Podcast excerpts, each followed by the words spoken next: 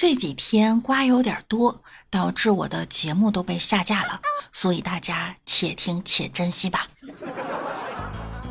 Hello，大家好，欢迎您收听万事屋，那我依然是你们吃瓜吃到爽的小六六。最近我明白了一个真理，真正的大瓜都是悄无声息，然后瞬间被吃瓜群众冲到榜一的。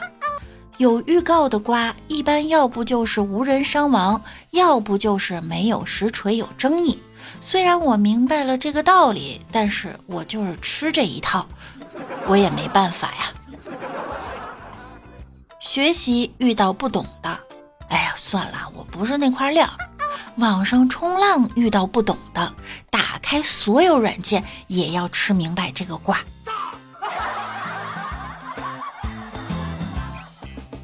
突然发现我家钟点工居然在听摇滚，而我平时只听流行音乐。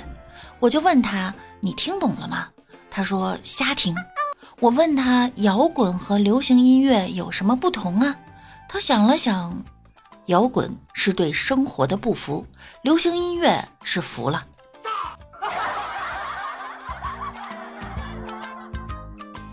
上大学时，终于见识了什么叫立体音。宿舍四个床铺，三个打呼噜，时而合奏，时而独鸣，多么丰富多彩的好时光啊！带小侄子去听小提琴音乐会，为了从小培养情操，看到一半，他突然问我：“姑姑，那个人什么时候才能把那个大木箱子锯断呀？”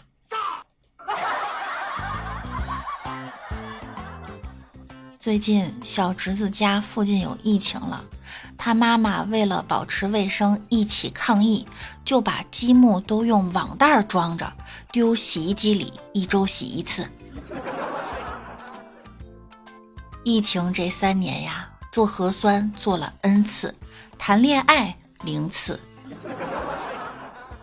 很多人都想问，注射新冠疫苗到底疼不疼？大家放心，我给人打针二十多年了，没有一次不疼的。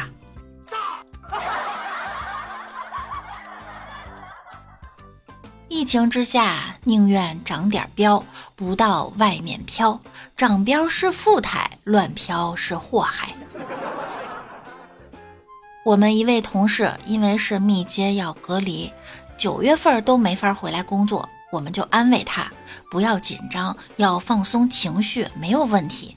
他说，白天情绪还能稳定一点，一到晚上想到了不能回去和我们一起工作，还是会忍不住情绪激动的笑出声来。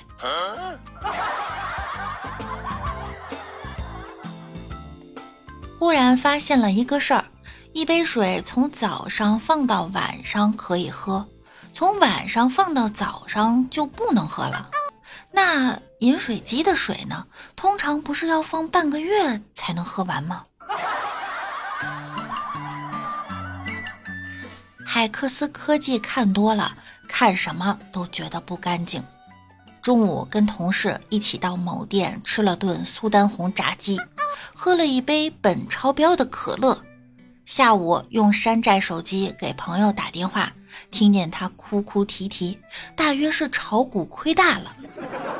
约他出来到新开的菜馆吃顿饭，开开心。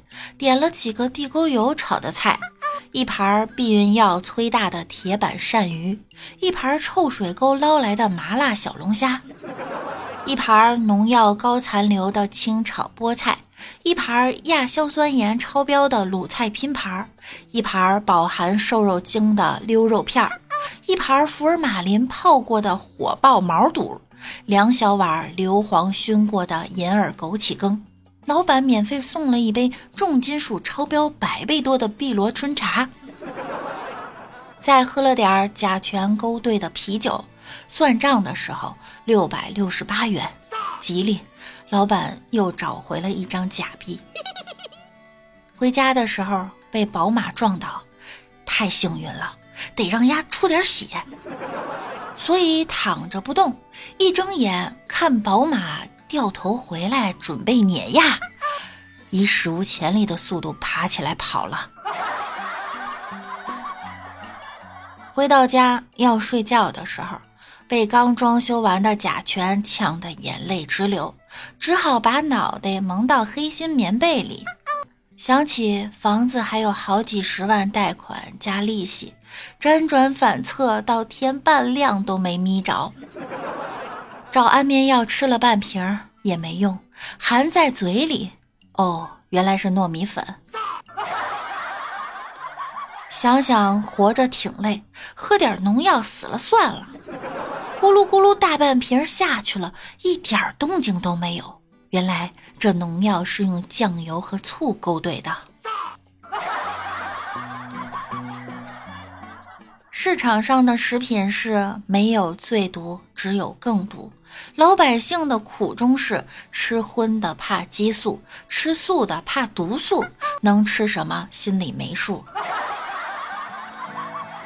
唯一能让人开心的就是下班打打游戏了。你绝对想不到，最近一个小游戏凭一己之力冲上了热搜，原因是玩的人太多了，服务器崩了。那我就很好奇呀，这是个啥游戏啊？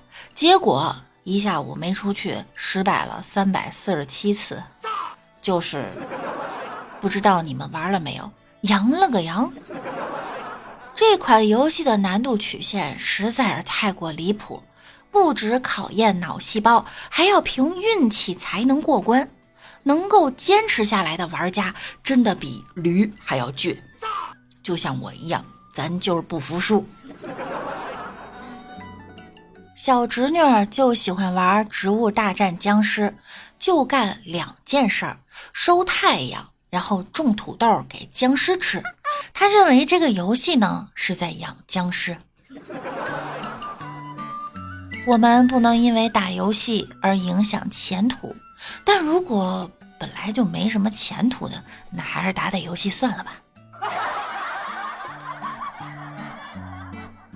好啦，本期节目到这儿又要跟大家说再见了，那我去打游戏了，记得一波三连哟。那我们下期见啦，拜拜。